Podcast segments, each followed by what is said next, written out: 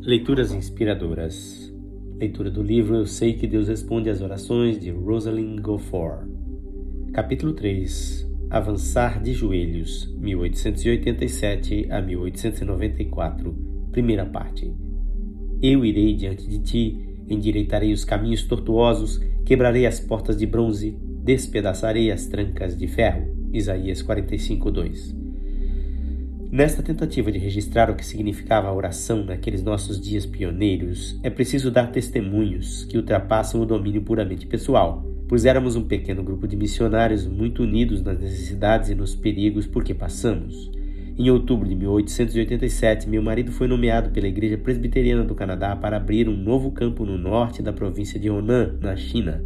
Deixamos o Canadá em janeiro do ano seguinte, chegando à China em março de 1888. Só então percebemos as dificuldades tremendas da tarefa que estava diante de nós. Dr. Hudson Taylor, da Missão do Interior da China, escrevendo-nos na época, disse-nos o seguinte: Entendemos que o norte de Ronan será o seu campo de trabalho. Faz dez anos que nós, como missão, procuramos entrar naquela província pelo sul e só agora podemos fazê-lo. É uma das províncias mais anti-estrangeiras da China. Irmão, se quiser entrar nessa província, avance de joelhos.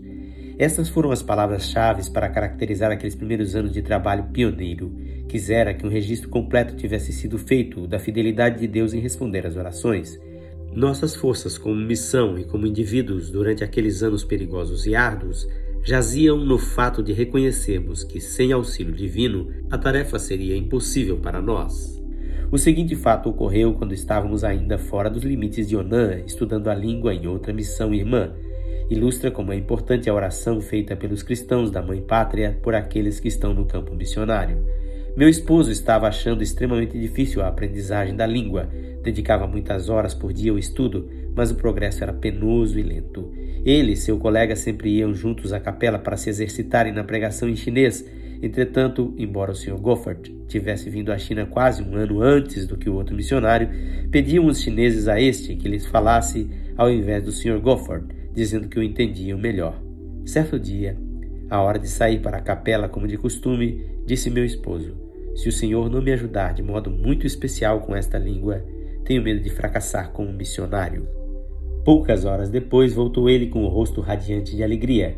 Disse-me ter percebido um auxílio extraordinário quando chegou a sua vez de dirigir a palavra. As sentenças acudiram-lhe à mente como nunca antes e não só eles fizeram entender como conseguira comover alguns que o procuraram ao término do culto para com ele conversar. Tanto esta experiência o alegrou e encorajou que foi anotada cuidadosamente em seu diário. Uns dois meses e meio mais tarde veio uma carta de um aluno do Colégio Knox, contando que, certa noite, alguns estudantes haviam se reunido especialmente para orar pelo Sr. Gofford. Tal foi o poder da oração e tão manifesto o sentimento da presença de Deus que até resolveram escrever para perguntar ao Sr. Gofford se recebera alguma ajuda especial naquela hora.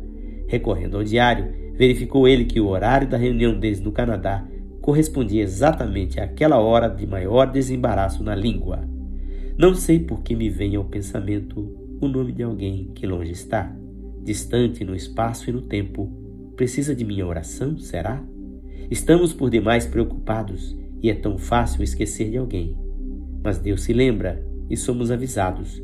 Ao orar, então, quando a lembrança vem, talvez exista uma emergência. O amigo luta, falta-lhe poder, enfrenta a tenebrosa experiência.